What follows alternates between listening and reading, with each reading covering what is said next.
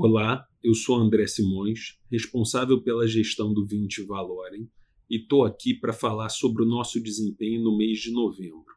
Nós temos duas boas notícias. O Valorem valorizou-se 0,83% e, além disso, foi classificado pelo jornal Valor Econômico entre os 10 fundos de melhor relação risco-retorno do ponto de vista macroeconômico, nós tivemos a eleição americana, é, a descoberta de várias vacinas efetivas contra o coronavírus. Isso tudo criou um ambiente internacional muito propício para os ativos de risco e para os mercados emergentes. No Brasil, o IPCA mostrou força.